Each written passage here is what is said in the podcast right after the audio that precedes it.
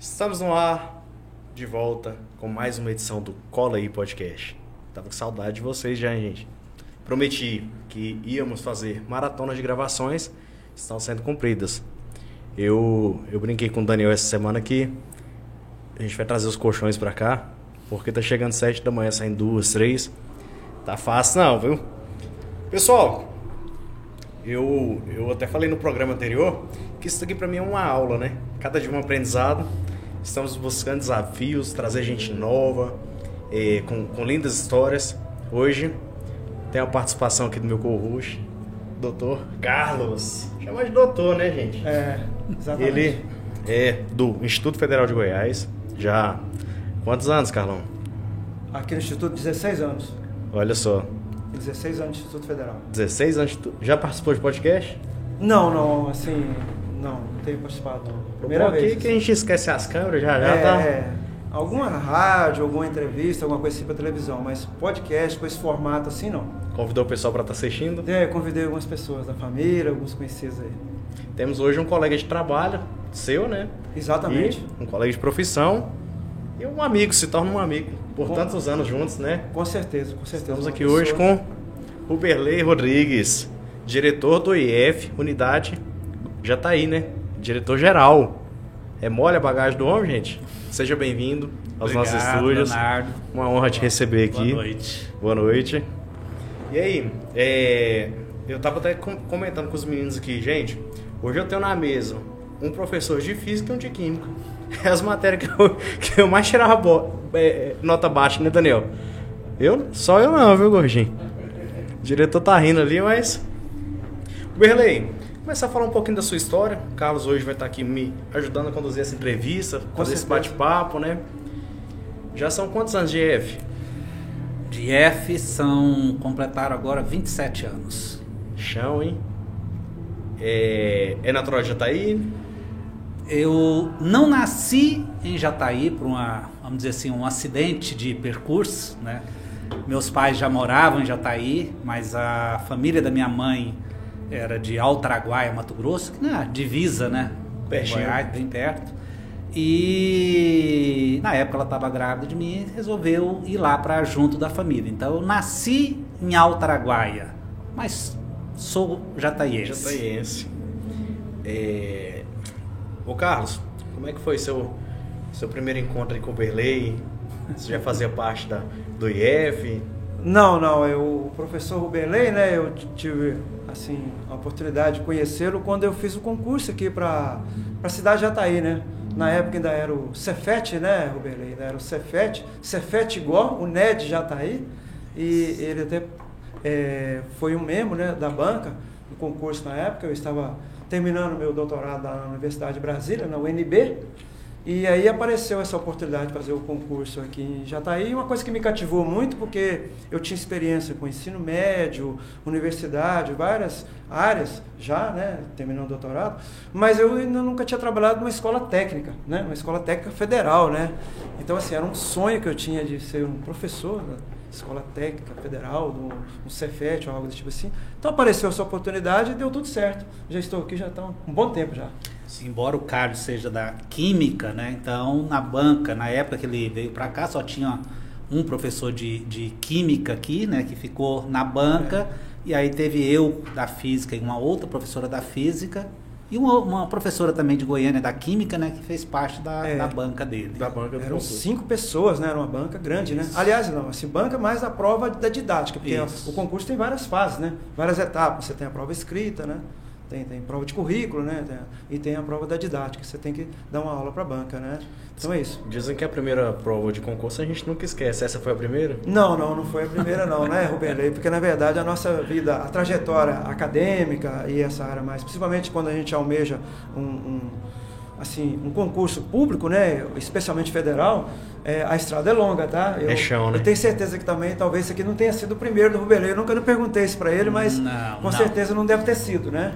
Na realidade, é, a gente quando está fazendo é, pós-graduação, né, mestrado, doutorado, a gente acaba não tendo condi muitas condições, a gente acaba fazendo esses cursos com bolsas e é, tem sempre aquela expectativa, né?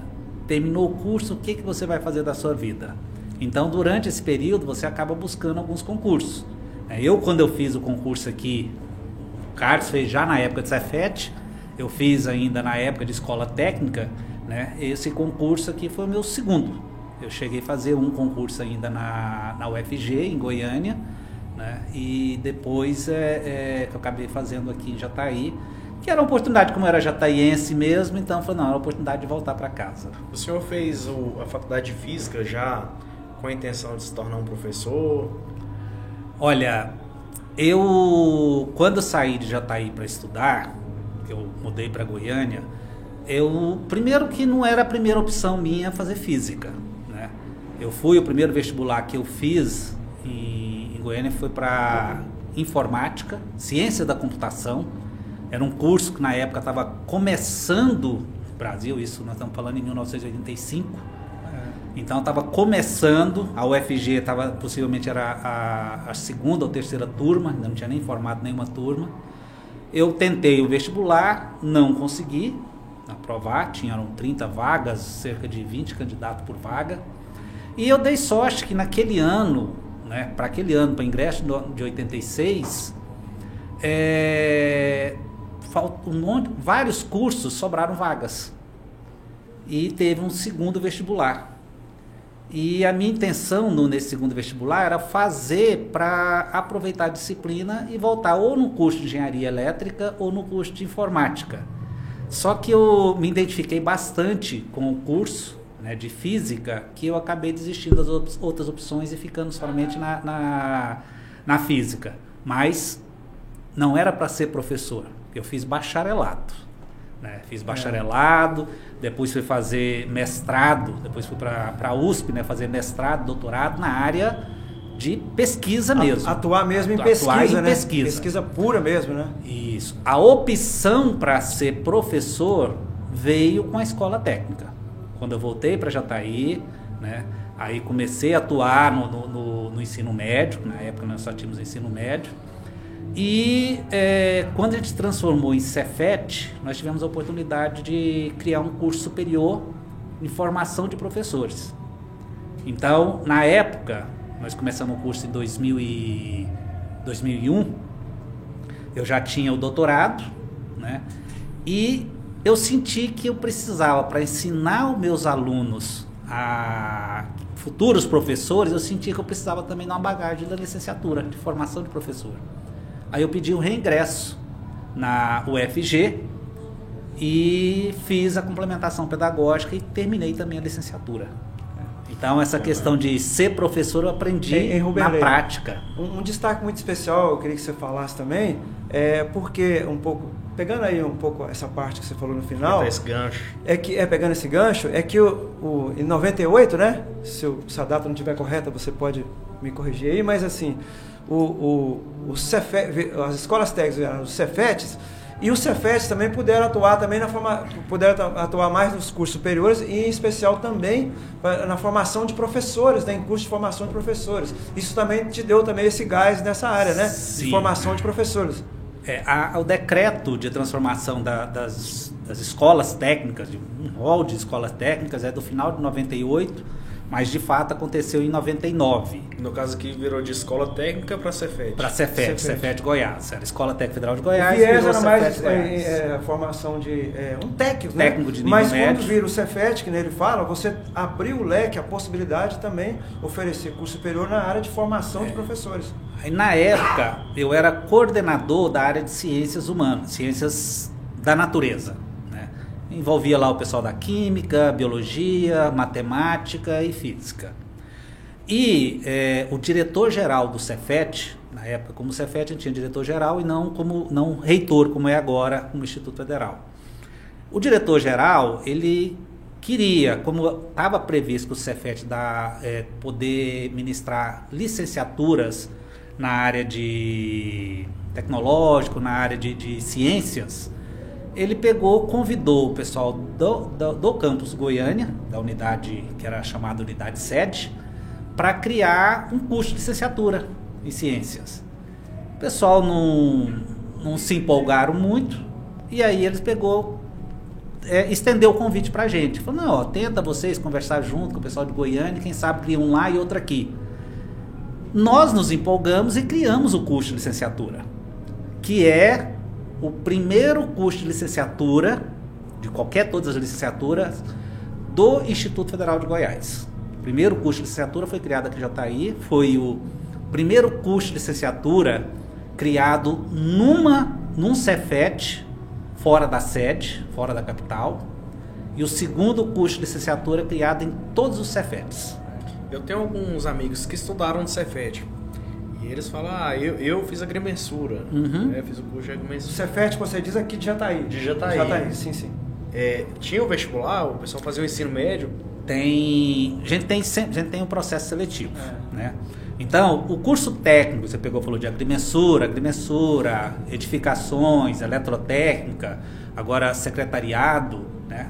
É, a gente tem, continua ainda com esses cursos né, de informática. Informática também. É, esses cursos, eles são para alunos que. A gente, o curso técnico tem assim. Nós temos o curso técnico para o aluno que termina o ensino fundamental, o nono ano.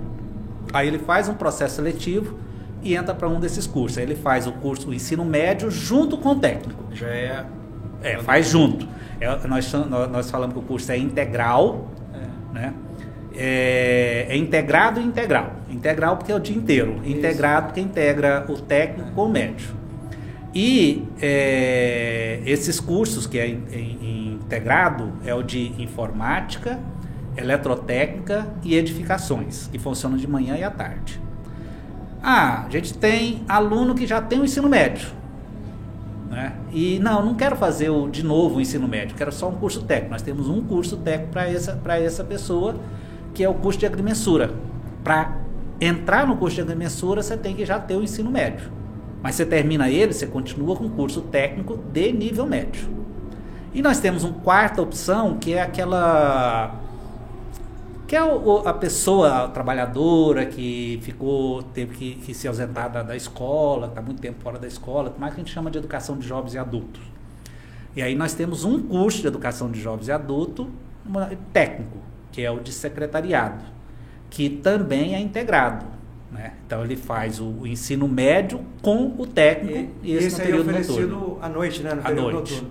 É, o- os dois é, que são para as pessoas mais, mais velhas, né, mais de idade, é, é o de o EJA, em secretariado, que é à noite, e o também de agrimensura, que é à noite. Por exemplo, no curso de agrimensura, a gente tem alunos lá que é engenheiro.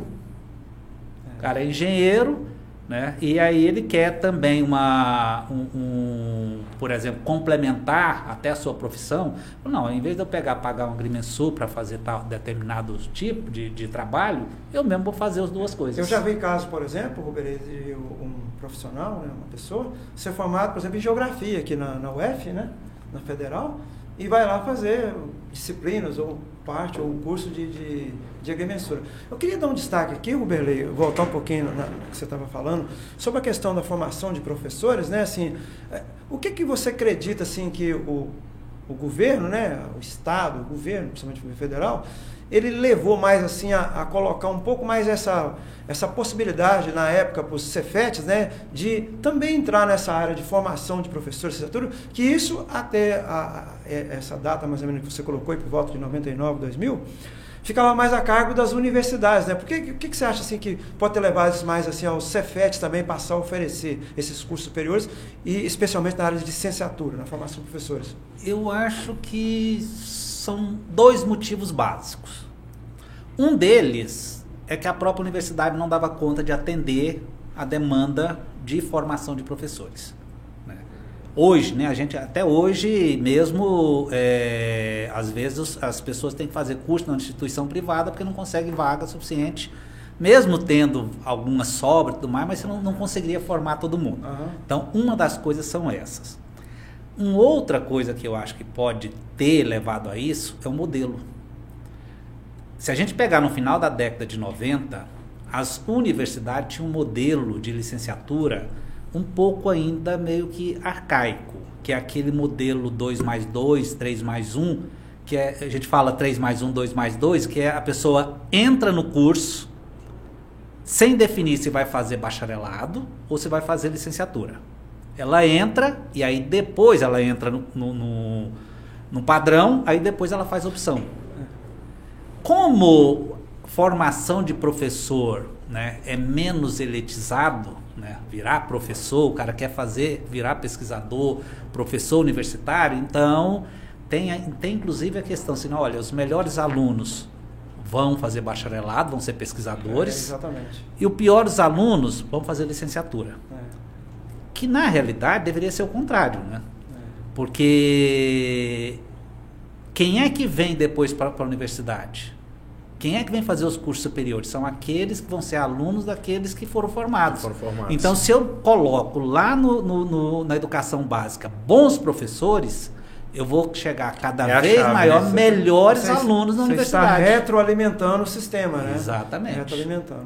Então, eu acho que fugir, e isso de certa forma aconteceu, Carlos, porque se você olhar hoje, esse modelo 3 mais 1 e modelo 2 mais 2, né, ele praticamente ele sumiu. É. São raros Eu, eu fui as formado nesse sistema instituições. do 3 mais 1, 3 mais Passou 2. por ele. Fiz o bacharelado, É. depois fiz as matérias É, o pedagógicas. 3, é, só para deixar claro, é, é que tinha instituições que tinham o modelo 2 mais 2. Você entrava, fazia dois É. anos, e nos dois últimos anos você faz opção licenciatura ou bacharelado. Tinha outros que eram 3 mais 1.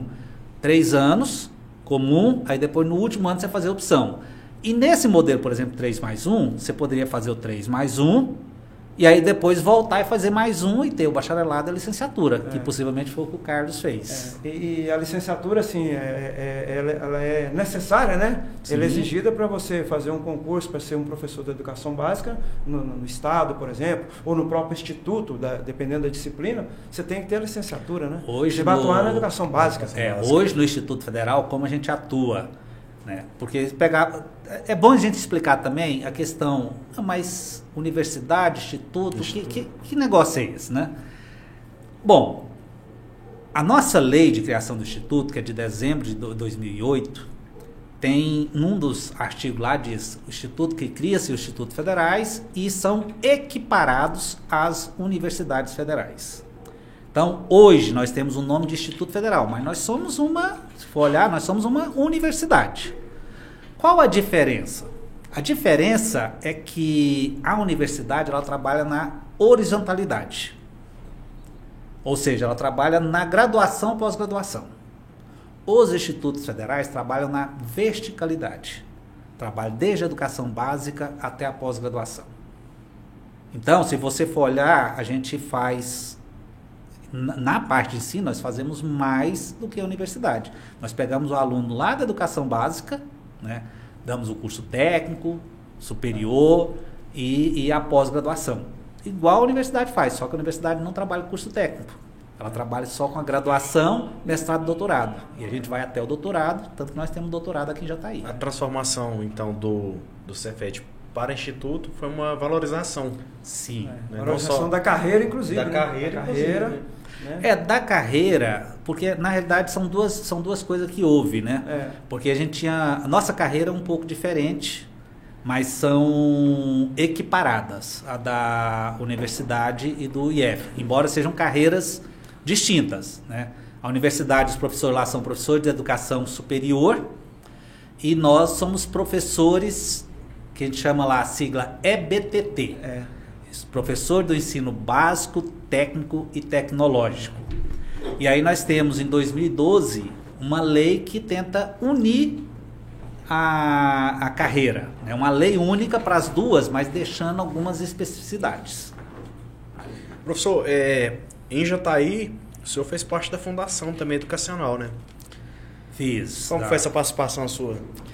Bom, eu, eu estive, acho que entre 99 e 2001, né, representando, na época ainda, a Escola Técnica Federal de Goiás, e tinha um conselho comunitário e fazia-se uma eleição para o conselho diretor da fundação. né.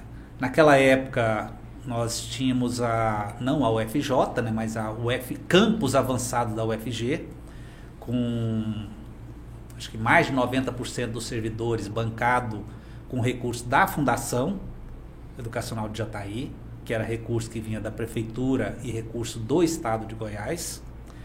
E eh, quem fazia gestão disso era a fundação. Então eu, eu participei da eleição, fui eleito na, na, na, na no pré-conselho diretor, né? que é um trabalho comunitário, né? É um trabalho que não, não tem salário, não né? tem não salário, tem não, não tem, tem nenhum tipo de remuneração, né? É, é, é uma coisa assim, falar assim, "Não, mas por que então? É, como a gente, eu, eu sou oriundo da escola pública, né? Escola pública, quem banca somos nós, os nossos impostos. Então eu achava que a gente tinha Uma forma que, de retribuir, de né? retribuir. Então, se eu tinha condição de poder contribuir, de auxiliar e tudo mais, então eu resolvi fazer parte do conselho da fundação. E aí fui, durante o período que eu fiquei lá, dois anos, eu, um ano eu fiquei como secretário e no outro eu fiquei como tesoureiro da, do, desse conselho. Tudo isso aí, o Ruberley, sem, digamos assim, é, sem mexer no seu, na sua carga horária do seu trabalho lá na, na época Cefet, Isso, né? isso era, É. era, Era um trabalho era a mais, um né? extra que É, ele um fazia, mais, minhas né? aulas estavam lá, minhas atividades, eu sempre, é, é, mesmo naquela época que a gente não tinha uma tradição de pesquisa na instituição, a gente começou a, a fazer, fazer atividades de pesquisa, de extensão e tudo mais, porque a gente achava que era importante.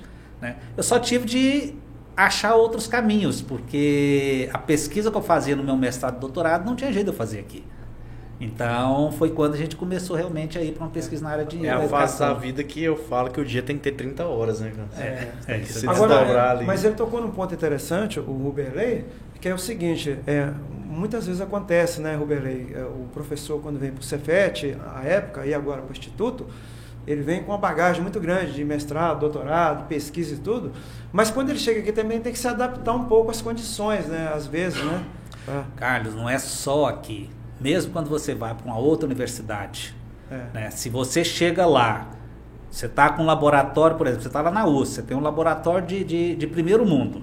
Você vai para uma outra universidade, você não tem um laboratório daquele, você tem ou que tem que buscar financiamento para conseguir alguma coisa, ou você tem que adaptar as suas pesquisas às linhas de pesquisa que são realizadas lá. né? Eu Então, queria fazer assim, um, um- uma provocação para ele aqui, para o Ruberley, é o seguinte, é, em que ponto, né, assim, em que peso tem, por exemplo, você acha, que é essas experiências, as quais você fala da Fundação Educacional, você citou também é, em outro momento o Conselho Municipal, em que isso pode ter colaborado ou colabora até hoje para você, por exemplo, já desde um bom tempo ter virado gestor né, do Instituto Federal, até que ponto aí pode ter colaborado assim para sua trajetória? Como você vê? Vou te falar o seguinte: quando eu fui convidado para ser pró-reitor de pesquisa e pós-graduação, né, pelo professor é, Paulo Paulo, César- César, Paulo César que era o reitor na época, o primeiro reitor do IF, ele, na conversa que nós tivemos na sala dele, ele pegou e falou assim: Olha, um cara que participou da fundação, participou do Conselho Municipal de Educação, sem nada para receber, só para contribuir para a comunidade, eu acho que tenho que contribuir para a instituição. Então, quer dizer, isto é um ponto. Né? Talvez se eu não tivesse participado dessa, talvez eu nem, nem tivesse é, recebido esse convite. É. Embora não tenha feito isto, essa participação, por causa dessa situação. Mas, o que, que favorece isso? Primeiro, conhecimento. Né? Isto em relação até, a, a- até mesmo a licenciatura, conhecer como é que funciona sistema municipal de educação, sistema es- estadual, sistema federal de educação. Então, conhecer como é que funciona, conhecer as pessoas. Pega lá da base, né? É. Não, e conhecer as pessoas, conhecer quem está na gestão e você pegar, poder chegar e, e, por exemplo, nós tivemos projeto de extensão de formação de professores. Na época eu estava no Conselho Municipal de Educação, nós demos curso de formação de professores para o município. Que a gente só conseguiu fazer isto né, por causa dos contatos que a gente tinha dentro da secretaria. Então levamos o projeto, então sabia para quem levar o projeto, com quem conversar, mostrar os interesses, né? E foi um curso excepcional na época. O bacana aqui, Carlos, que a gente tá vindo na escadinha de ano a ano aí, É, né? então, aí eu vou engatar também outra, outra provocação aqui com, com o Ruberley, do seguinte sentido. É, fazendo um pouco dessa análise histórica, né, da trajetória dele, aqui também, né, que nós estamos falando um pouco da história do, do Cefet, Escola Técnica, né, um pouco disso aqui, é assim, é, nós citamos aqui que ali na virada dos anos 90, né, para os anos 2000, sentiu-se a necessidade, a possibilidade do Cefet também vir a ter o curso superior e na formação de professores. Mas especificamente para você, assim, assim, pela sua experiência aqui dentro do Instituto, né, que na época era Cefet, mas depois virou Instituto, como que você vê, assim, por exemplo, que, olha, nós tivemos um, uma situação que precisava de melhor formação e mais formação de professores, né, porque havia déficit de professores da ciência, mas como que veio aquele estalo, assim, ou que você chegou para você pensar o seguinte: peraí, nós estamos formando professor na graduação, mas e a pós-graduação? Aqui na região, por exemplo, já está aí, né? Quanto que veio mais ou menos, partiu disso aí? Olha, é. É, é, é, é o que o Leonardo pegou falou, é uma escadinha. É. Né? Nós estávamos lá na escola técnica, só com curso técnico.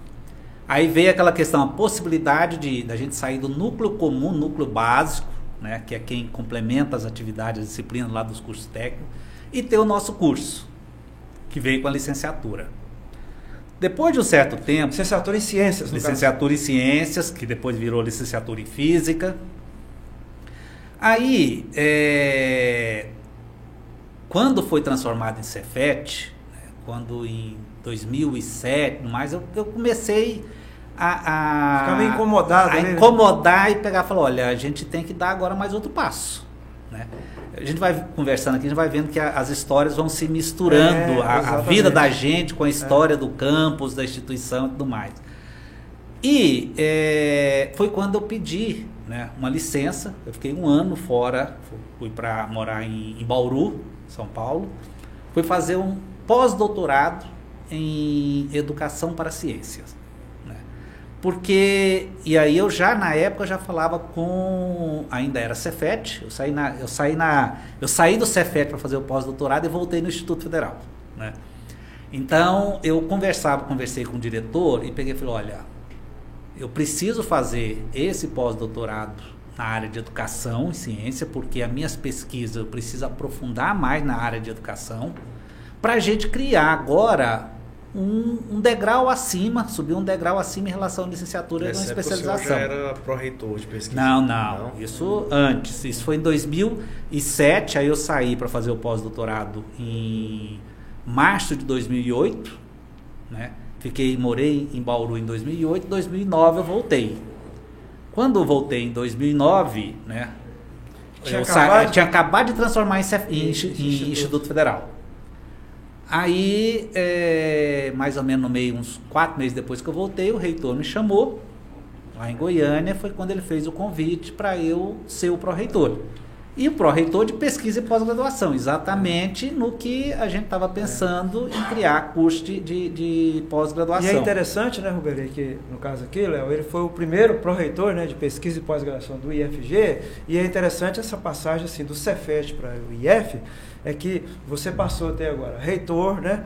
Uhum. Cinco pró-reitorias, né? Cinco pró-reitorias. Cinco pró-reitorias. Então, assim, é grande, é, aí você deu um, um, um, leque maior de possibilidades para o instituto, né? No caso, e contratar mais professores, abrir mais o curso. E aí vem nesse embalo aí, pensando na pós-graduação, né?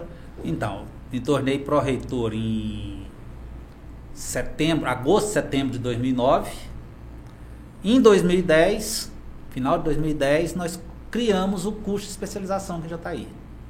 Né? Criou aqui, criou em outros campos, né? E o curso estava rodando, terminando os primeiros formandos, né? E aí é claro, né? a gente não pode falar assim, não, eu fiz, eu fiz, não. A equipe aqui do campus, muito boa, porque primeiro eu cheguei como pró-reitor e ó, um desafio para vocês. Você começou falando da, da, abertura de desafio, eu não né? Eu, eu não vejo isso é. eu também estava Desafio para vocês, vamos criar uma especialização em ensino de ciências? O pessoal topou. É. No princípio achou meio difícil, né? Assim, não. Essa, não, mas esse desafio, Carlos, eu lembro, o pessoal não achou tão difícil, não. O, o desafio seguinte é que foi mais é, difícil. É, foi mais pesado. Né? Quando foi em 2011, um ano depois, é, a gente estava trabalhando para criar um mestrado no campus Goiânia. O campus Goiânia dá quatro vezes o nosso campus. Né? E eu vim aqui em Jataí, pedi uma reunião né, com o pessoal da, da, da licenciatura, o pessoal da, da especialização. O Carlos é, fazia, tava na, fazia parte fazia desse parte. grupo, estava lá na, na, mesa lá. Aí eu peguei e falei, ó, vim aqui para trazer um desafio para vocês. já estamos rodando a especialização, está indo bem. Vocês topam a gente fazer um projeto mestrado? Esse, Esse, esse projeto, aí- ele seria... é, é, é, teria que ser elaborado o projeto, Tem uma tramitação, submetido né? tramitação. CAPES, porque a gente não. é a- até a, a especialização nós temos autonomia. A instituição tem autonomia para criar. Mestrado para cima, ninguém tem, nem as universidades. Para criar mestrado, tem que ser aprovado pela, pela CAPES. Então a gente peguei, falei, o pessoal ficou meio assim, ah, mas está muito em cima, não sei o quê. E mas o grupo é, é muito bom. O pessoal falando, tá bom, então vamos. Aí nós eu, eu conhecia outros professores da área, né? Então nós pegamos professor um grupo daqui, acho que menos da metade dos professores daqui de Jataí, Aí pegamos professores de Goiânia, professores de Iumas, Aparecida de Goiânia, Anápolis, Anápolis. né? Juntamos esse grupo e fizemos o corpo docente, montamos o, o, o projeto projeto. e fomos e aprovamos na CAPES na primeira submissão. Quanto tempo demorou esse trâmite todo? A gente submeteu em, em início de 2011. O resultado, o primeiro resultado, é, o resultado saiu em janeiro de 2012. Foi rápido. E já teve a seleção no primeiro semestre E- de 2012. Aí, de novo, outro desafio para o pessoal, né? Falou, olha, vamos começar esse ano. Porque nós tínhamos um prazo de um ano para começar. Aí falou, vamos. Né? Aí, aí eles jogaram o desafio para mim, né? Que falou assim, não, tudo bem, a gente vai, mas a disciplina de metodologia, só se você der a disciplina de metodologia. Falei, se é por isso, então já pode preparar o edital. E aí nós lançamos e aí foi os dois, os nossos dois primeiros mestrados da instituição, começando um aqui em Jataí e outro em Goiânia, né, aqui de tecnologia de processos sustentáveis. Só que o primeiro, a primeira aula inaugural do mestrado acabou acontecendo aqui em Jataí, dia 12 de agosto de 2012. Não esquece, né? Viu só? E a data foi? É, a data. Foi quando eu tomei posse aqui também, em 2005, 12 de agosto. Ô, Belei, você dá uma respirada aqui agora, antes da gente partir para escalas posteriores, mas eu queria que você fizesse uma parte aqui para gente, é o seguinte, é, na, na sua opinião, né, e tal, como que você vê, por exemplo, a importância de você ter, é, primeiramente, um curso de formação que até a universidade também fornece, mas um curso de especialização na área do ensino, né, especificamente em ciência e matemática, e também um curso de mestrado, ao qual você citou agora, o como que isso aqui é importante para Jataí e para a região, assim, na sua opinião? Bom, primeiro, até, até retorno um pouquinho, o Carlos. É, primeiro, a importância do curso de especialização para a própria instituição, para o próprio campus. Né? A gente, quando entrou na, na pró-reitoria, assumiu a pró-reitoria de pesquisa e pós-graduação, uma das coisas que a gente colocou na, na- como meta é criar uns cursos de especializações, que é curso que só dependia da gente, da instituição, não precisa de tanta produção nem nada, para que eles fossem a base dos cursos de mestrado. Ou seja, com o curso de especialização, o pessoal ia fazer mais pesquisa, ia produzir, né, publicar, e aí a gente teria é, condição de fazer um projeto que pudesse ser aprovado. Porque para aprovar não basta o projeto, o corpo docente tem que ter produção.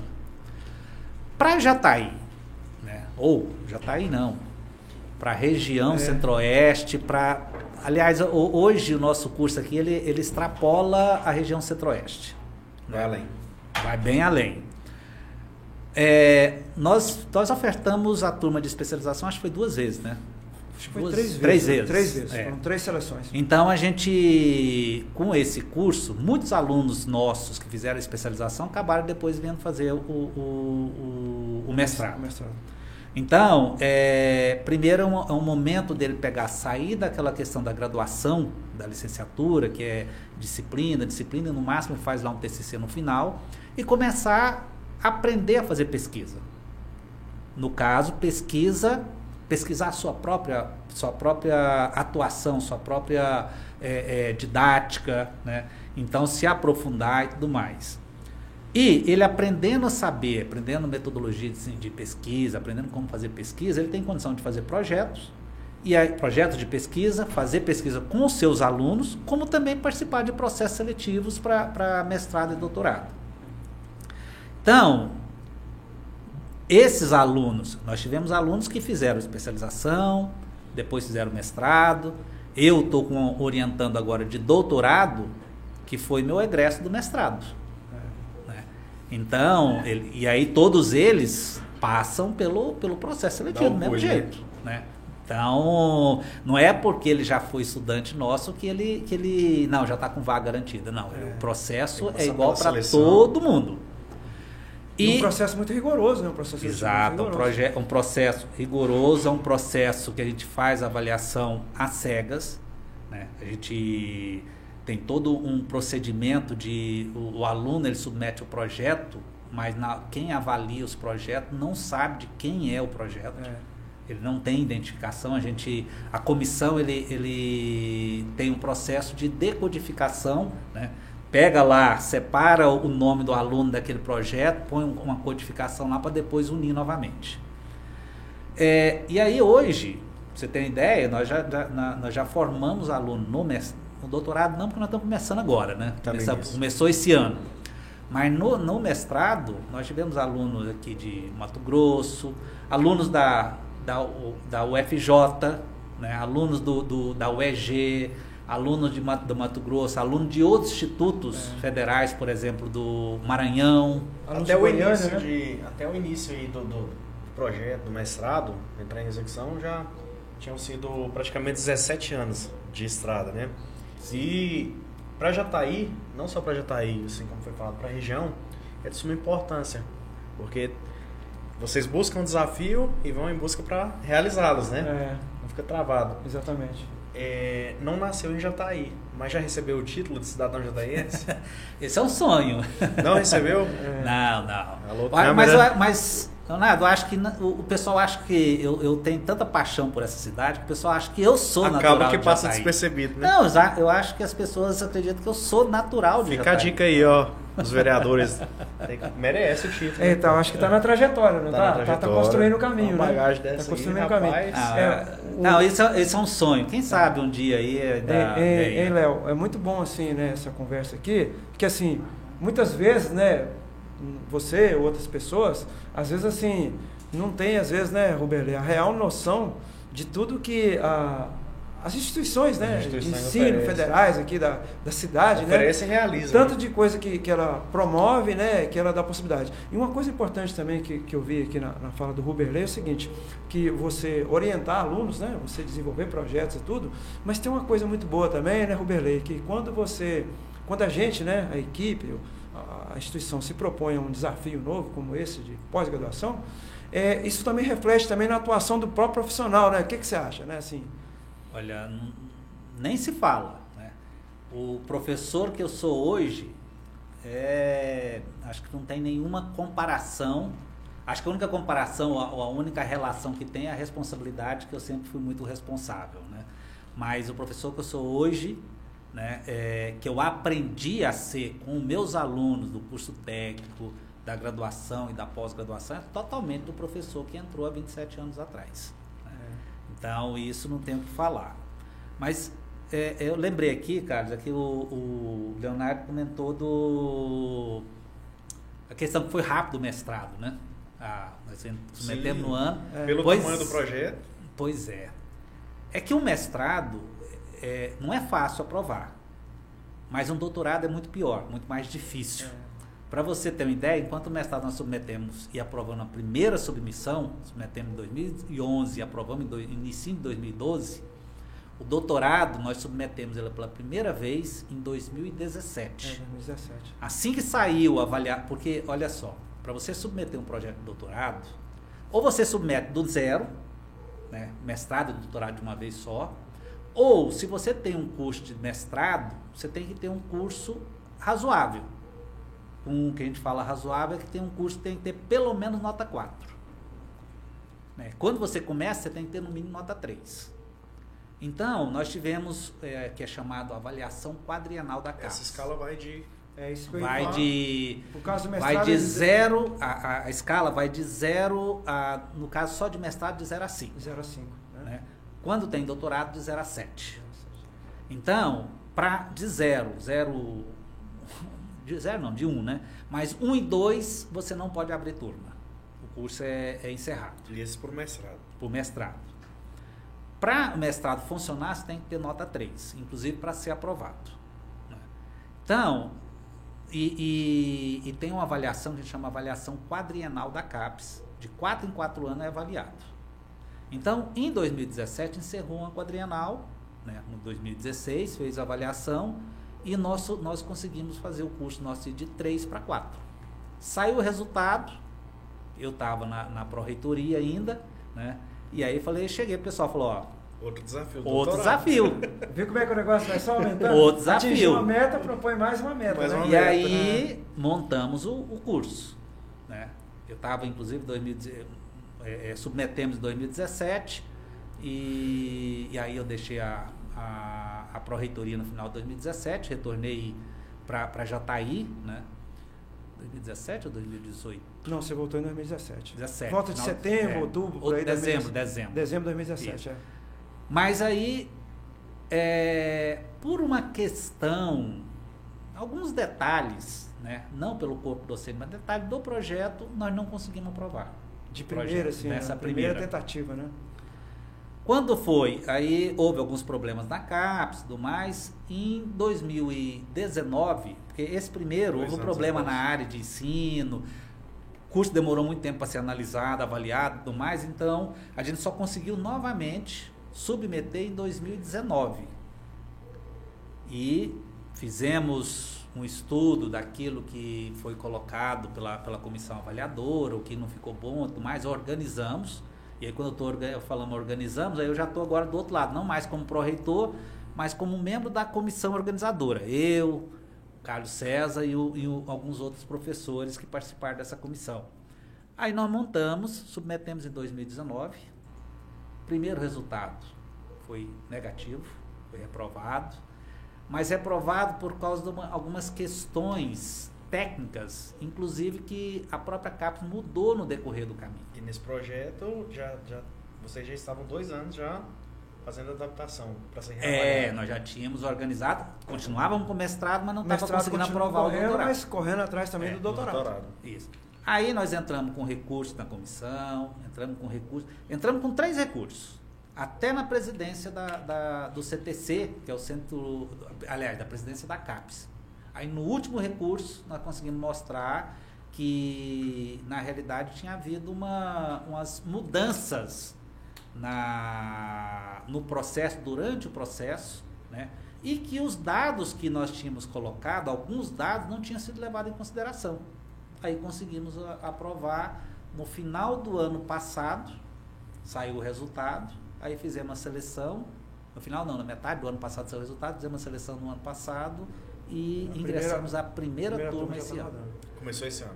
Começou. Começou em 2020. Primeiro e único doutorado do IFG. É o único doutorado da nossa instituição. É. Segundo doutorado de Jataí. Show. Dentro Primeiro, desse... não, é- primeiro doutorado profissional em ensino de ciências da região centro-oeste. Leva o IF, principalmente a unidade de Jataí, a uma referência nacional, né? Sim. Sim, com Porque certeza. aí o mestrado está focado aqui na região, É. o doutorado não, já é o Brasil inteiro É. de olho na instituição. Sim, É com certeza. E dentro dessa avaliação de 1 a 7, de 0 a 7, quais são os critérios aí principais para determinar a nota? Olha, são vários critérios, né? Então, por exemplo, nós estamos passando agora, finalizando a, a, a última quadrienal, né? Que é... Aliás, era para ter finalizado devido à pandemia, acabou não finalizando, que o prazo mesmo era até 2000, 2020, né? Então, nós já estamos na, na, na próxima quadrienal, vai ser avaliado ainda. Mas os critérios são é, infraestrutura, é, projetos realizados, né, projeto de pesquisa, de extensão, corpo docente, produção do corpo docente, é, a dedicação do corpo docente. Né, por exemplo, todo, todo professor tem que dar, durante a quadrienal, tem que dar no mínimo duas disciplinas. Todo professor do programa tem que ter no mínimo um orientando por ano. É. É, Você vê também assim que como critério de avaliação também um pouco dessa, digamos assim, a interação com a, com a sociedade, assim, né? fortemente interação com a sociedade, interação com, com não só regional, é, internacionalmente. Né? Por exemplo, aquele projeto que eu, que eu coordenei no, no IFG, o projeto que a gente chama de La Passion, né? é uma sigla né? que Aham. é, é um projeto latino-americano de, de, de pesquisa e desenvolvimento sócio, sociocultural da, da- de alunos da, da, da graduação. né? É um projeto que foi financiado pela, pela União Europeia. né? Ele, a gente submeteu ele em 2016, começou em 2000 e funcionar em 2017. Né? É, quem... Você levou o nível já. É. Quem liderou esse projeto foi o, o professor Carlos Ramos, do Instituto Politécnico Porto.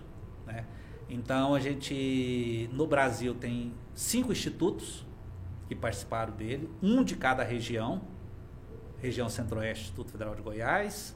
Região Sudeste, Triângulo Mineiro. Sul, Instituto Federal do Sul de Minas. Sul, Sul Rio Grandense. Norte, Maranhão, Amazonas e Nordeste, Maranhão. Então, esses cinco institutos, duas universidades do Chile, PUC e DUOC, duas universidades do, da, do Uruguai, né? um de Portugal, o Instituto Politécnico do Porto, que era o líder, é, duas universidades de, de, de da Espanha, Universidade do Vigo e a Universidade de Salamanca. A Universidade de Salamanca é mais velha do, do- do que o Brasil, tem 800 anos. É, Tive inclusive o prazer de conhecer lá a, a- essa, essa, essa universidade. E mais uma universidade na Finlândia, de Tampere. Todos vinham pra cá. Não, é, aí o, o- a ideia era trazer, foco, objetivo maior é trazer boas práticas, né, da, da- em pesquisas, é, pesquisa não, boa parte de formação é, social, formação profissional dos nossos alunos, trazendo essas boas práticas da Europa para a América do Sul. Então, a, a mobilidade era sempre da Europa para a América do Sul e dentro da América do Sul. Então, nós tivemos, por exemplo, o IFG enviou alunos para o Chile, ficou esses alunos ficaram 10 semanas no Chile para desenvolver algum projeto multidisciplinar. Como é que funciona isso? É, a, a instituição que está recebendo, ela entra em contato com empresas, com, com- secretarias estaduais e tudo Aham. mais. Essas empresas, elas criam alguns desafios, Elas apresentam, problemas, né? eles apresentam alguns desafios, desafios, problemas né? que eles têm, e aí traz para a instituição. A gente divide os grupos, Trabalha em equipe, né? trabalha em equipe, alunos de diversas áreas, Línguas diversas diferentes, áreas, línguas diferentes, né? trabalho todo, os alunos, a língua oficial é o inglês, É. e aí eles desenvolvem, vão, vão buscar solução para esse desafio. E tudo com financiamento da União Europeia. Então eles recebiam recursos para passagem e mais o, o auxílio para permanecer lá durante 10 Vale meses. ressaltar que 10 meses não, 10 semanas. um projeto desse fica bem caro, né? Porque Esse desenvolve proje- várias pesquisas, né? Do Sim. projeto. Esse projeto tem um teve um financiamento do programa que a gente chama programa Erasmus, mais, que é da União Europeia, de 993 mil euros. né? Que aí foi dividido por essas 15, são 15 instituições de seis países diferentes que participaram. Por exemplo, é, nós, o IFG, nós tivemos aí nesse projeto aí em torno aí de 300 mil reais, né? em torno de 50 mil euros. Ruberley, então nós poderíamos dizer que isso foi uma ação muito forte de internacionalização do Instituto Federal, no caso, né? Sim, sim. É. Além dessa ação aí que você citou do La Passion, é, quando você depois terminou o raciocínio, eu queria também que você falasse um pouquinho também da sua experiência né, como pró-reitor de pesquisa e pós-graduação na internacionalização, na, na parceria, também na pós-graduação é, a nível internacional do Instituto, pela experiência que você teve. Hum, tá. Bom, só para a gente finalizar a questão do La Passion, é porque a gente também, nós, nós, do IFG, nós recebemos um grupo de alunos, e aí foi exatamente em 2000, 2020, na véspera da pandemia, nós estávamos tudo organizado, com as empresas lá, para recebermos alunos. Recebemos aluno do Chile, é, Portugal e da Finlândia, e mais alguns do, do Brasil. Tinham cerca de 30 alunos, montamos os grupos, né? entramos em contato lá com os empresários, cada lá tinha cinco desafios, e a gente esperava trabalhar com eles presencialmente durante 10 semanas. Isso em Goiânia? Em Goiânia, no campus Goiânia. Capital. E na metade da segunda semana veio a pandemia. Foi em março, né? Teve que mudar todo o projeto. Aí é. nós fizemos uma revolução, nem a gente acreditava que ia dar certo. É desafio em cima de desafio, né? É, Nós transformamos um projeto que era presencial para um projeto praticamente todo online. Então o pessoal voltou para suas casas e nós desenvolvemos os projetos com reuniões semanais, inclusive depois com a apresentação, que a gente chama a apresentação final de Demon Day, né? É, feita de forma online com mais de uma centena de pessoas de vários países é, é, assistindo e os alunos apresentando os Eu trabalhos. ia- Imagina só, eles desenvolveram trabalho, eles tiveram de se organizar, horário com mais um aluno de Tamper, um aluno fuso de, horários de- diferentes, fuso, né? Não, dá diferença de 5 horas É. de fuso horário. E, e, Carlos, o interessante é que experiência, essa experiência, até mesmo da atividade online, foi tão bem sucedida que agora em setembro a gente vai começar aí agora no campus Goiânia, no campus Itubiara, né, conduzido lá pelo Marcelo, que fez parte comigo lá do La Passion, é o que a gente chama agora La Passion da rede federal. É um projeto que vai estar, eles vão receber em Tubiara durante duas semanas, vai usar o modelo que nós usamos no, no La Passion. Eles vão usar durante duas semanas os alunos de, de vários campos do IFG, mais alunos de vários outros é, é, estados e mais, acho que cinco alunos que vêm do- da, de Portugal. Presencial ou- presencial, durante Presencial. duas semanas presencial. vão ficar lá presencial. Aí esse pessoal retorna para suas casas, vão desenvolver ele online, igual nós fizemos lá Passiona. Aham. E na última semana, no final da décima semana, eles voltam para apresentar os produtos. Esse financiado agora pelo, pelo Ministério da Educação. Bacana. Dentro do La Passion, até para eu pegar um gancho aí de, de desafio, o maior desafio então foi a questão da, da mudança do projeto. No nosso, no, no nosso caso, porque a gente pegou, o projeto era para finalizar em, em novembro de 2021, outubro de 2021. Então nós, aliás, outubro de 2020, nós, é- nós, nós ficamos com a última etapa do projeto. E aí o que, que aconteceu? Todas as etapas que aconteceu antes, uma que foi em 2018 e outra que foi em 2019, foi presencial. A nossa que estava acontecendo, que era também presencial em 2020, nós tivemos de, re- é, é, de redirecionar.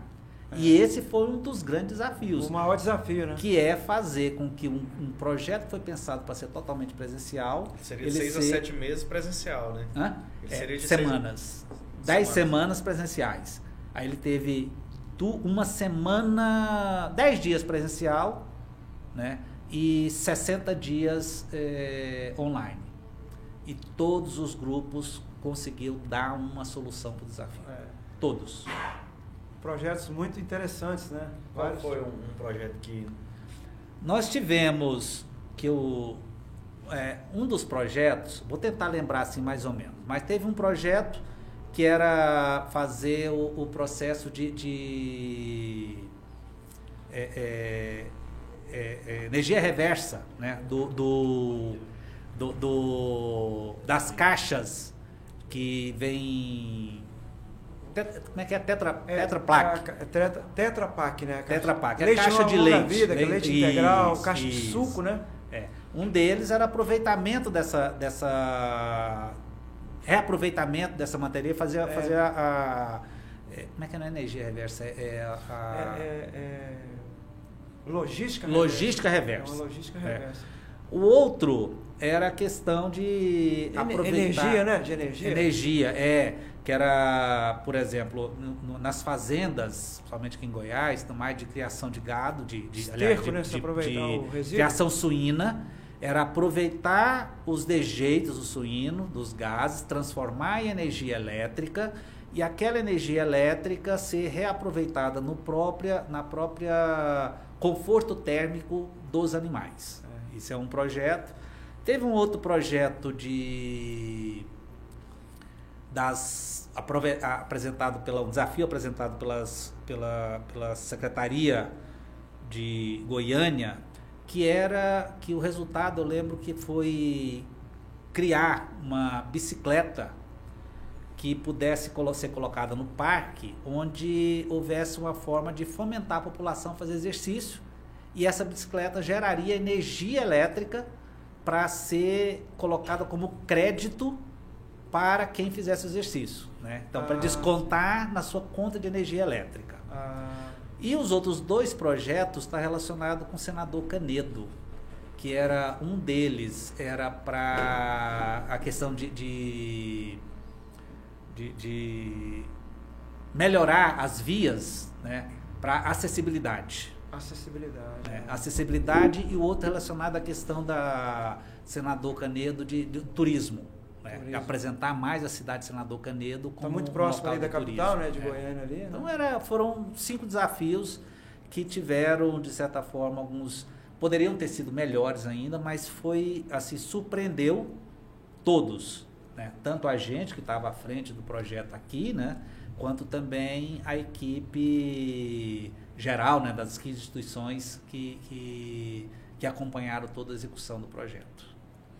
Uma curiosidade sobre o projeto aí do La Passion que você citou é o seguinte, é, você reúne, né, tem os grupos, igual você falou, o projeto e tudo, mas tem algum acompanhamento ou depois disso, ou por exemplo, quando se desfaz os grupos, né, todo mundo volta para o seu país e tal, mas por exemplo, lança um projeto, qual é a expectativa? Esse ser aproveitado por uma empresa ou se esteve, prática, né? É. é. O, no, Alguma startup, né, é, algo desse tipo assim, né? No, no nosso específico, por ter sido talvez a, é, até prejudicado por causa da pandemia, a gente acabou não tendo nenhum fruto mais é, é, um, um, produto, vamos dizer assim, é, intelectual ou comercial, ou comercial e tudo mais.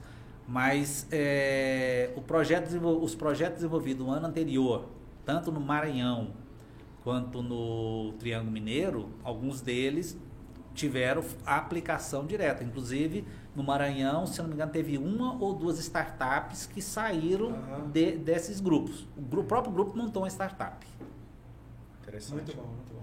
Ah, e aquela segunda parte que eu tinha falado com você é que o La Passione, esse projeto que você estava à frente, né, coordenando no Instituto, ele é uma internacionalização. Ah, e aí sim, eu, sim. eu, perguntei também se você, atuando na época como pró-reitor, como que você vê também essa internacionalização relativa mais à parte também de pós-graduação, né? É. Olha, Carlos, é, como, eu, como, como eu disse, né, eu fui o primeiro pró-reitor de pesquisa e pós-graduação, e a gente acabou estruturando a pró-reitoria. E muitas coisas, e quando fala estruturar a pró-reitoria, a gente estava estruturando também a instituição, o IFG como um todo. E tinha as coisas que estavam meio que ficavam meio solto.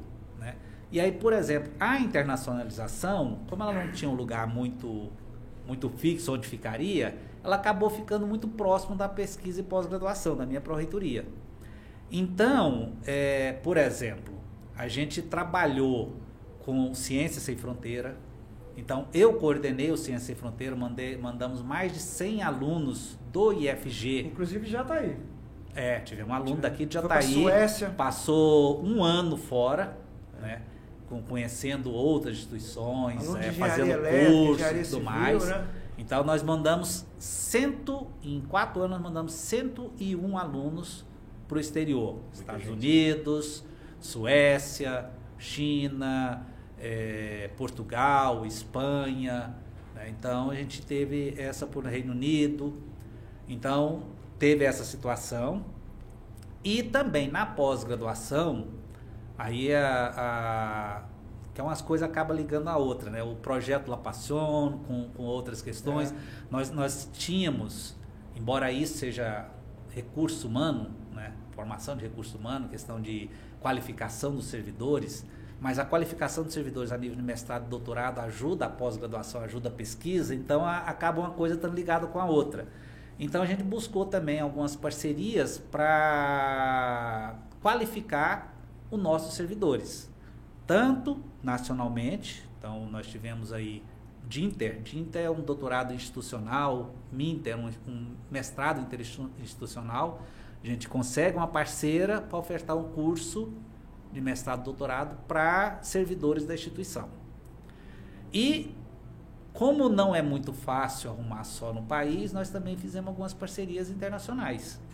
Então fizemos uma parceria com a Universidade de Santiago de Compostela, né, que a gente criou, é, nessa parceria conseguiu montar duas turmas de doutorado em educação, onde servidores nossos foram lá para Espanha, Santiago. já está aí, né? Nós temos servidores nossos temos que, tá, que foram para tem, nós aqui já está aí, é, nós tivemos já formados duas servidoras. Duas, né? Tem um que está quase. Tem uma que está quase formando e tem um que que está na segunda turma que é o da informática. Então, são, são quatro alunos que tiveram essa oportunidade de estar lá. São informações que muitas vezes a sociedade não, não fica é, sabendo. E isso né? o profissional não ganha E é uma grande, né? universidade, né? a Universidade de Santiago de Compostela, uma universidade com mais de 500 anos. É mais velha do que o Brasil. Né? E, e é uma. Ela, na realidade, a, a, cidade de Santiago de Compostela ela foi construída praticamente em volta da, da, da universidade. Ela se mistura ali no, no centro histórico. Né? Então aí nós tivemos a oportunidade, montamos uma turma, depois uma outra turma que, que o pessoal está mais. É, é, a primeira turma já quase todos já finalizaram. Né? E aí tem essa segunda. E tivemos também uma parceria com o Instituto Politécnico do Porto, porque no caso dos docentes, a maior demanda era de doutorado. No caso do técnico administrativo, é, a maior demanda era para mestrado. Então nós montamos é, com a parceria com o Instituto Politécnico do Porto e ofertamos acho que 30 vagas para para servidores para fazer o mestrado lá. Era metade das vagas era na área de administração e a metade na área de contabilidade. E tivemos acho que três ou quatro servidores é, técnicos ativos nossos aqui que é. foi bancado pela instituição né, para fazer a sua pós-graduação, seu mestrado lá em, em, lá em Porto, Portugal. Professor, em se tratando de pesquisa, de toda a sua trajetória como professor, qual foi o maior desafio que te marcou mesmo, que chegou num certo momento, falou, poxa, esse eu não vou dar conta, esse ah, o maior desafio esse eu não vou dar conta, acho que ainda não chegou, não. Ainda não? não. Eu já vi que quando chega, chega na meta, aumenta a meta, né? é, né? Não para. Exatamente. Não, eu acho, é. que, acho que a nossa vida é, é de desafios, é. né? Então. Eu tô passando é por um aqui hoje. É, porque se a gente não tiver alguma coisa, algum desafio e tudo mais, a gente entra no marasmo, né?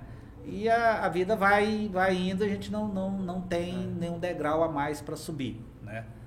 Por exemplo, eu, eu quando eu voltei para Jataí, eu pensava que, não, agora de gestão acabou, né?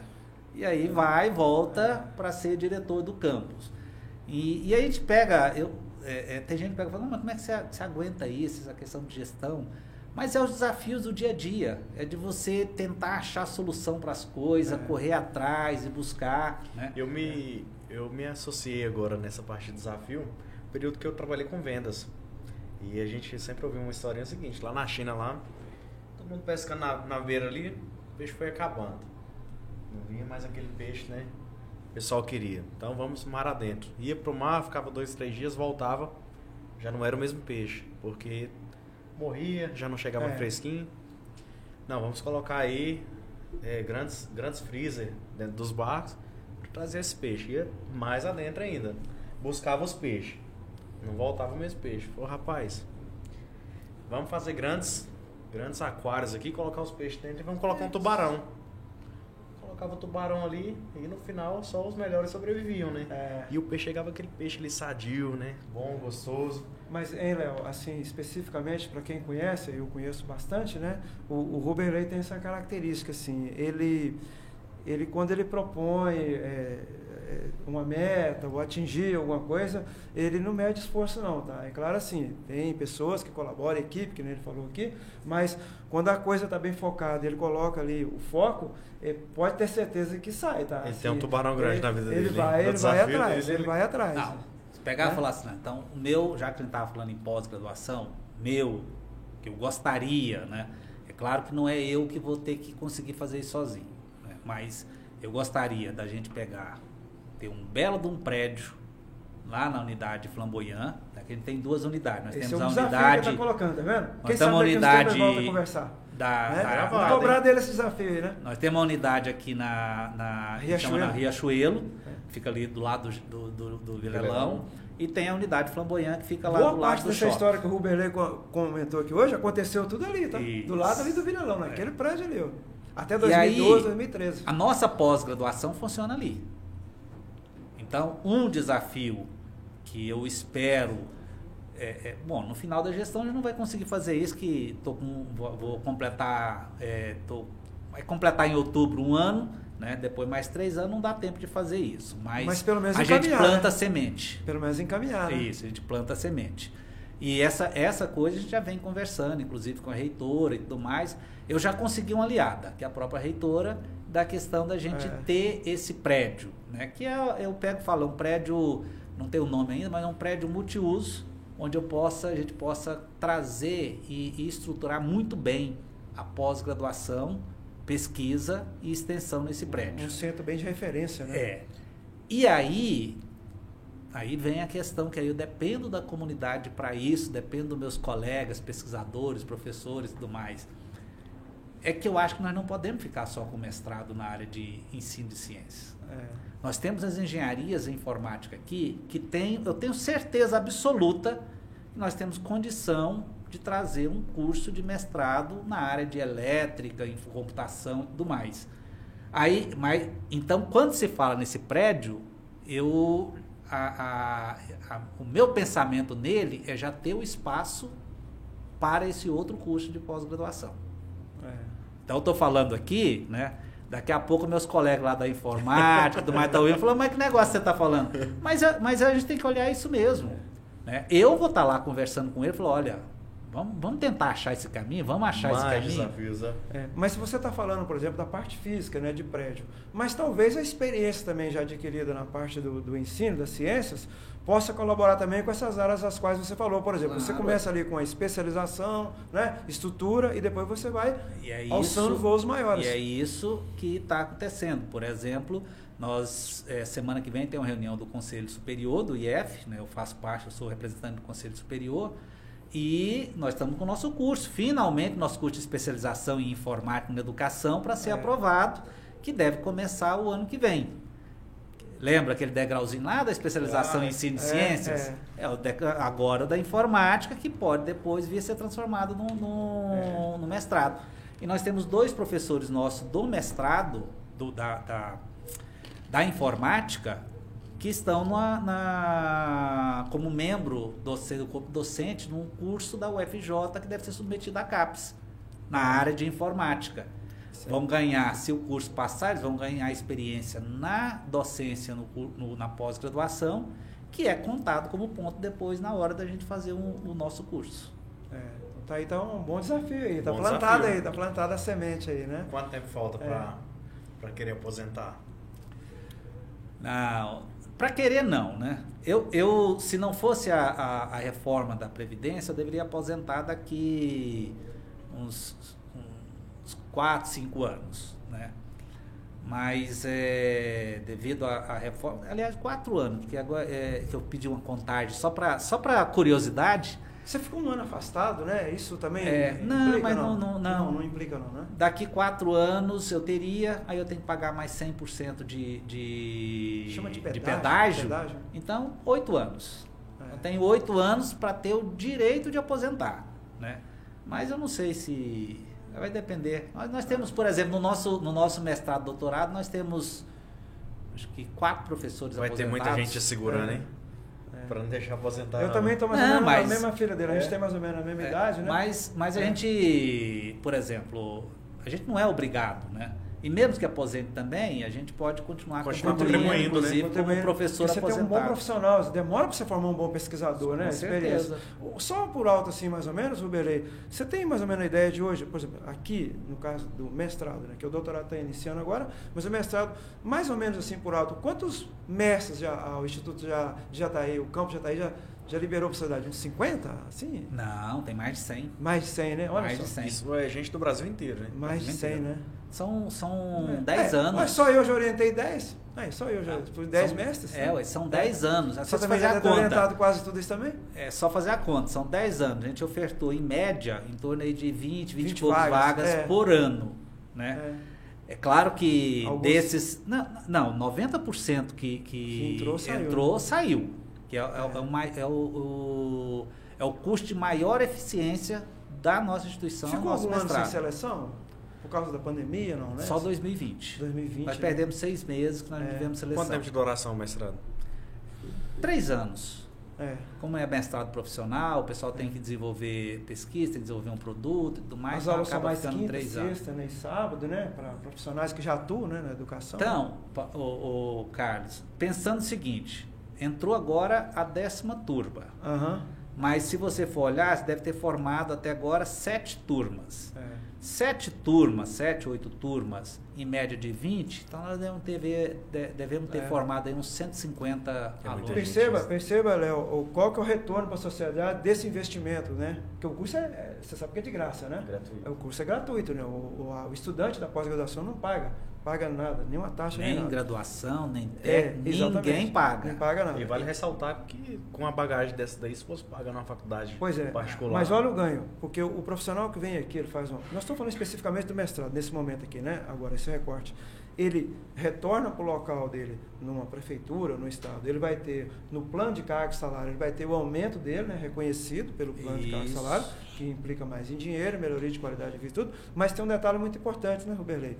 Que também é aquilo que você falou aqui, que também é a melhoria da qualidade do, do serviço que ele presta, né? Do ensino que ele ministra, né? E tudo mais. Acho que isso também é muito importante, né? Eu Ele acho- está se capacitando, né? Isso é- eu acho que é o, é o fundamental. É. né? É, a gente pega e fala, nós, nós orientamos os nossos alunos, né? Mas é, é, uma, é uma troca de experiências. É. A gente aprende com eles, né? E eles aprendem com a gente e nós aprendemos junto, porque nós vamos também lá nos, nos autores tudo em mais, fazer leitura. né? É. Então esse retorno para a sociedade é muito interessante, porque você está investindo, né? Você não está gastando, você está investindo na formação do professor via o instituto, ou os profissionais estão aqui, mas o retorno dele também vai ser muito grande para a sociedade. Né? Esse profissional, Exatamente. quando ele se forma aqui, que ele adquire o, o título né, de mestre, né, o grau de mestre. É muito importante isso. Ah, Do nosso doutorado hoje, nós temos, pro- nós temos servidores tanto da Secretaria Municipal de Educação quanto da, da Coordenação Regional de Educação, É. fazendo o doutorado. Né? Alguns deles já Sem ter que se mudar mestrado. do município, né? Poder fazer Sim. porque, porque nós somos oriundos disso, nós tivemos que viajar muito, fazer doutorado fora. fora, família fora. Chegou a morar coisa. fora, cara? Cheguei, cheguei. Aqui eu, eu, eu sou de Minas, né? Sou mineiro. Né? Sou de um lugar chamado Cajuri. Cajuri. Cajuri. Cajuri rima com Jataí, né? Cajuri já É, tá aí. Jataí, é. Cidade bem pequena, né? 4 mil habitantes. E tinha uma universidade próxima, a 15 quilômetros, que é a Universidade de Federal Viçosa, de Viçosa. É, a Universidade Federal de Viçosa, que fica bem próximo. E aí, eu vou fazer um recorte aqui, Ruberei, bem no início que você falou. Perceba, ô, Léo, como é que são as coisas, né? É, ele é daqui, mas não sou daqui, né? Mas olha só, ele fala assim, ó, o meu sonho era fazer, sei lá, engenharia, informática e tal. Eu, como trabalhava na roça, né? Meu pai é um pequeno Fazia agricultor. agronomia. Meu sonho era fazer agronomia. E, e aí o que, que acontece? Na Federal de Viçosa, lá nos anos 80, o curso de agronomia era o curso mais concorrido que tinha. E eu estudando escola pública, né? Trabalhando de dia, estudando à noite, aquele negócio todo. Aí eu é, não consegui me aprovar no vestibular, nos dois primeiros vestibulares. Eu tive que tomar uma decisão na minha vida, né? E aí eu fui percorrer, aí eu fui falar, pensei o seguinte, qual é a matéria, qual é a área, a disciplina que eu mais gosto? Diferentemente né, do que você falou, que talvez não seja mais preferida, né, no caso meu, é, é, era química, no ensino médio, né, no caso. Então eu falei, não, tá aqui, eu vou enveredar para o lado da química. O meu aí, era matemática. Pois é. Acabei indo para física. É, então assim, e aí assim, e, e, um pouco diferente, eu acho interessante essa, esse bate-papo aqui, porque você tem aqui uma pessoa que é daqui, né, da cidade, saiu para estudar em Goiânia, depois foi para São Carlos, depois voltou lá em Bauru. Então, eu não, eu sou de Minas, né, lá do interior, da zona da mata. Trocou o pão de queijo pelo piqui. Isso, mas fui, mas fiz a Federal de Sosa, mas depois fui para Brasília fui estudar, também trabalhei em Brasília, fiz vários concursos e acabei voltando aqui para Jataí. Mas o paralelo que eu faço disso é um pouco parecido com o que a gente está falando aqui do mestrado, é, é também o retorno também que a gente oferece, porque você investiu no cidadão, né? formou o profissional. Ambos vêm de escola pública. É, de escola pública e nós estamos aí hoje também no. Retribuindo aí. Retribuindo, todo. né? E é. sem dizer que as pesquisas que são realizadas, porque nosso mestrado, doutorado, gente chama são mestrado e doutorado, não são acadêmicos, são profissional. Então, as pesquisas, elas têm que ser aplicadas lá na, na, na escola. Na sala de aula. Na sala de aula. Então, eles estão, eles pega, vai lá para a sala, às vezes um problema que ele tem na sua sala de aula, ele vai durante o projeto, durante a, a, o desenvolvimento da pesquisa dele, ele vai buscar uma solução para aquele é. problema, para melhorar, por exemplo, o ensino-aprendizagem, para criar é. novas ferramentas de ensino. É. Isto é, é, a gente tem um banco de produto educacional é. que depois é disponibilizado gratuitamente para é. toda a comunidade. Aí, complementando um pouco o que ele está falando, quem sabe você tendo um profissional que passa por aqui ou que se esforça mais, que capacita mais, ele vai tornar a química mais tranquila para lá no ensino uhum, médio. A física, né? O aluno não odiar a química, vai dar, trabalhar a química de uma forma diferente, né? um pouco mais prazerosa, a física. Esse é o trabalho, né? Eu te garanto que muitos alunos meus que. Eu tenho alunos que hoje, hoje inclusive, eu tenho um orientante de mestrado que foi meu aluno no curso do, do curso de graduação e tudo mais, e que pegou e falou, não, olha, até, acho que até no, no, no ensino médio que pegou, já falou para mim falou, não, eu, eu, foi você que me fez fazer o curso, né? Eram as exceções, porque a maioria pegava e falava, não, não quero não. Então, mas hoje eu, eu tenho certeza, né, que talvez um aluno meu do curso técnico, do ensino médio e tudo mais, Hoje, o meu estilo de aula talvez agrade muito mais e dê muito mais essa, essa vontade dele seguir é, nessa área é. do, que, do que antigamente. Que isso é fruto dessa experiência, é. inclusive com nossos alunos da, na pós-graduação. É, Tudo na vida da gente se, se dá em volta da experiência, né? É, exatamente. E eu hoje, nessa apresentação desse programa, daqui 10 programas, já se torna... Com certeza. É. Vai tendo a mudança, né? Pessoal, estamos na reta final aqui do programa. É, gostaria de pontuar os detalhes finais aí. Carlos, quer pontuar mais alguma coisa com o Berlei? Não, é assim, eu queria só complementar um pouco. Vamos explorar bastante com o Berlei aqui, né? Vamos explorar. Você falou, por exemplo, que assim, um dos, das metas ou desafios, qualquer adjetivo aí, seria um prédio, um local mais organizado para pós-graduação. Mas, para além disso, assim, o Ruberley, assim, além do, do, dessa parte de, da pós-graduação, mas para o Instituto Federal como um todo aqui no, no município de, de Jataí, é, como que você vê assim, os desafios hoje? Assim, o que, que você pensa mais assim? O que, que o Instituto pode contribuir mais aqui para a população? A gente, o Carlos, primeiro que nós temos que mostrar mais a nossa cara. Uhum.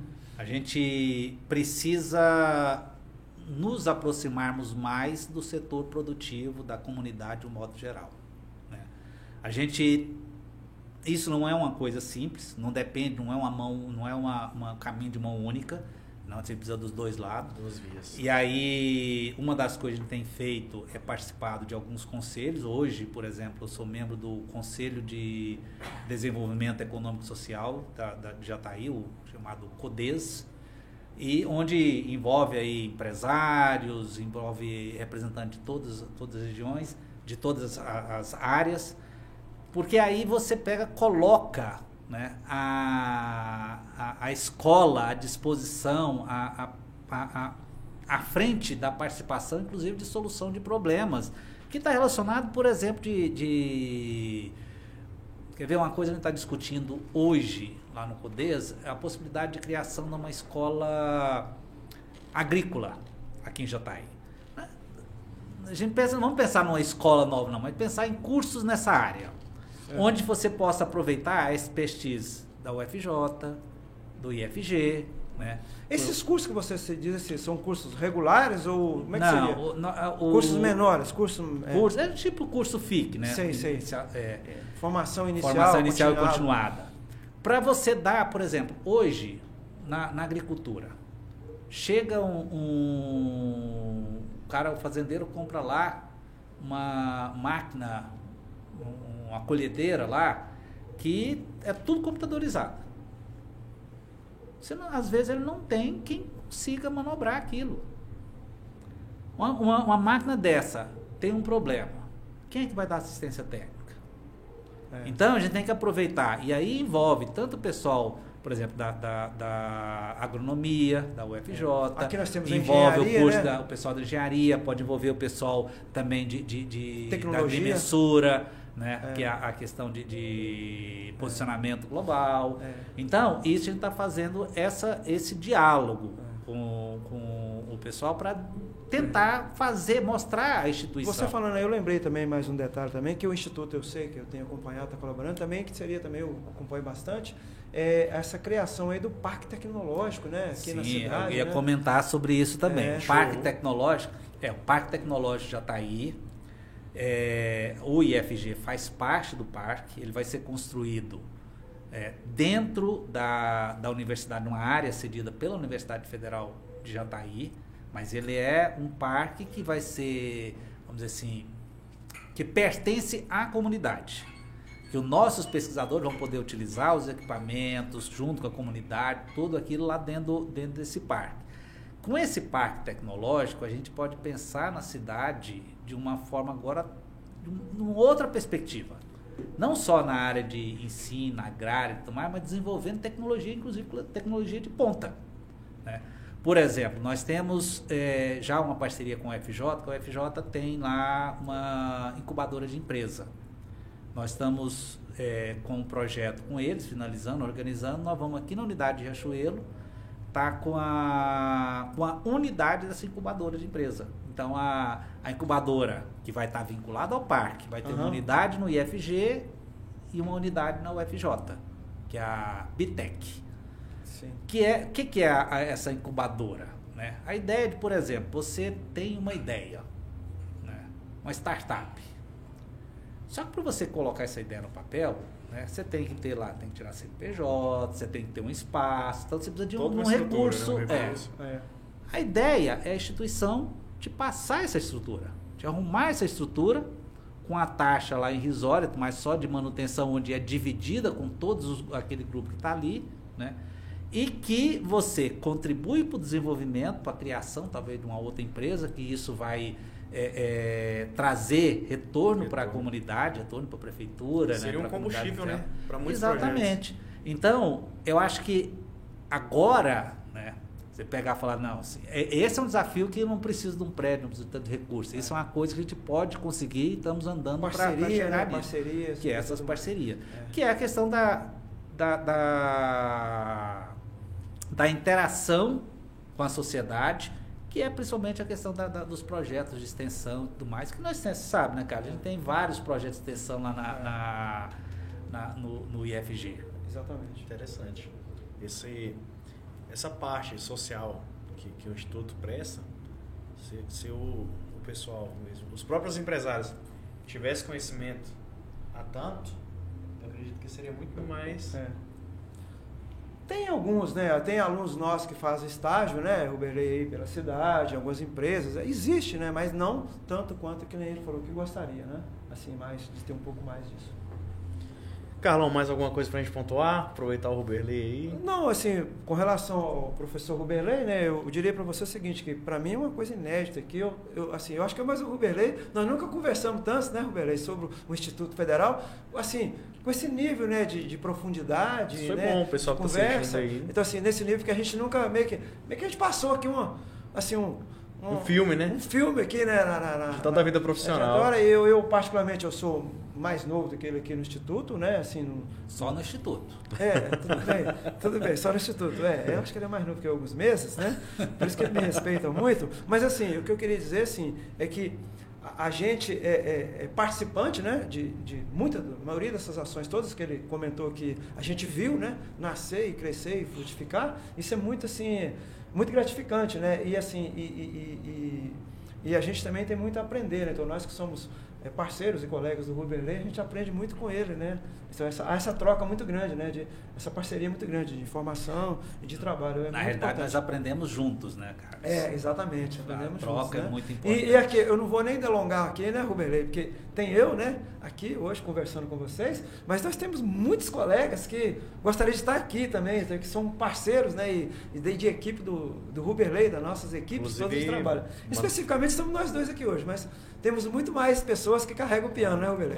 Tem uma colega de vocês de trabalho, a Oneida, Oneida Cristina, tá, tava assistindo também a entrevista. Olha! Era a reitora. A reitora do reitora IFG. Professora Oneida, reitora do IFG. Aliás, diga-se passagem, a primeira Obrigado reitora... Obrigado aí pela, né? pela, por estar nos ouvindo, é. professora. Primeira reitora do IFG, né? Até é então nós tínhamos tido reitores, né? Mas foi a primeira reitora do IFG, né? Do IFG.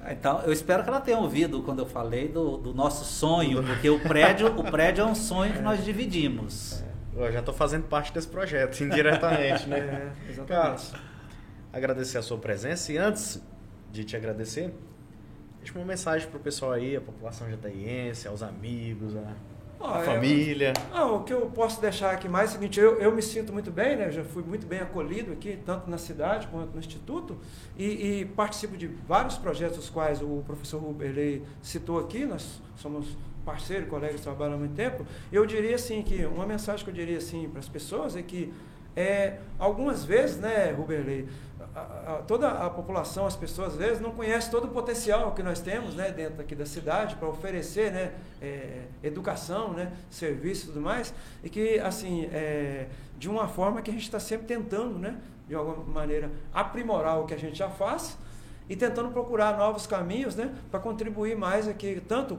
com o Instituto, que é um, um, uma instituição federal, que tem todos os seus regulamentos e tudo, mas também contribuir com a população. Né? Então, assim, se temos vários colegas aí que podem estar assistindo e eles se sintam aqui também todos acolhidos aqui, né, Rubelê? Assim, que eles fazem parte de toda essa história da qual nós estamos falando aqui. Então eu me sinto muito honrado e muito agradecido, tanto pelo convite de vocês aqui e pela presença aqui junto com o Rubelê. Show. Professor, agradeço muito a sua participação hoje.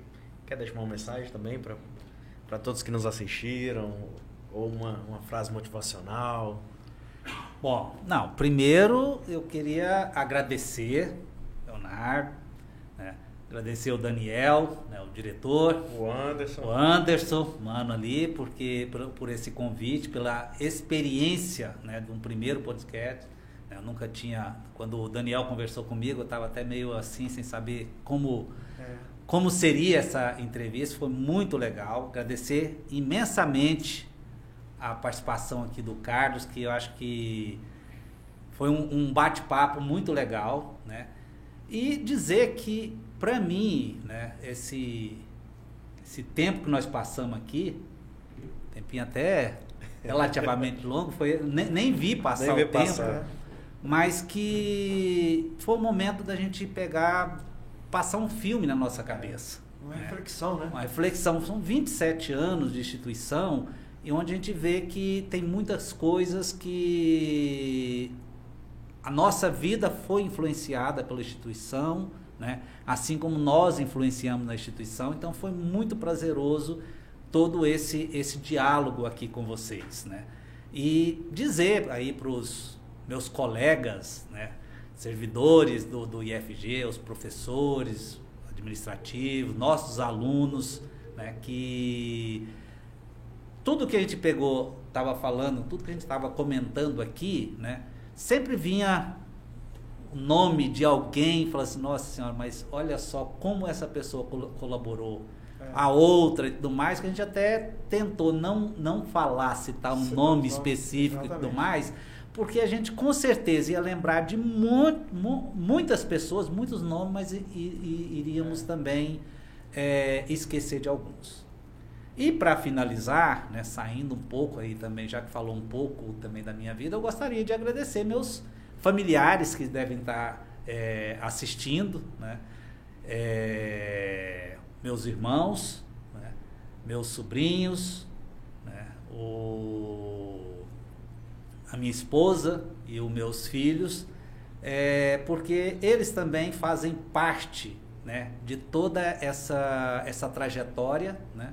e eles também ajudaram também a moldar essa pessoa que eu sou, né?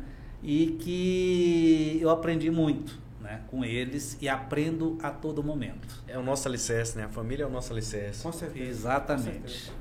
Eu quero agradecer muito a presença de vocês. Hoje o Carlos foi fundamental nessa participação aqui comigo, né?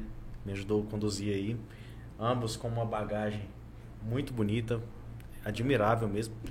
Em nome do programa, em nome do Daniel, do Anderson, deixo aqui meus parabéns, né? Não desistam de sempre colocar um desafio a mais na vida de vocês. Com certeza. Pode contar sempre com a gente. O Cola aí Podcast vai estar à disposição de toda a sociedade ataiense, do IF, de todo o estado e estamos aqui para transmitir toda a informação a nível Brasil, se Deus quiser. Pessoal, fica aqui meu muito obrigado. Carlão, será sempre bem-vindo a, Tá, a uma boa participar noite. da... Uma boa noite para você, né? O Belei também aqui. E a gente é que agradece, né, Roberto? A gente se Com sente muito honrado de poder ser ter achado que a Belei. gente poderia vir Nada, aqui. prazer, E boa noite. Um bate-papo, né? A gente conversou bastante aqui né, sobre o Instituto Federal. Uma né? honra. E assim, a É, gente resumir tantos Uma anos. experiência diferente, né? A gente resumir É. tantos anos aí de, de história da vida de, de ambos em pouco tempo, né? Se a gente É, for falar tudo certeza. aqui.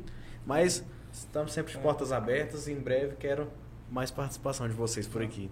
Nós Pode que agradecemos. nós, estamos à disposição. Obrigado, Boa gente. noite. Boa noite. agradecemos.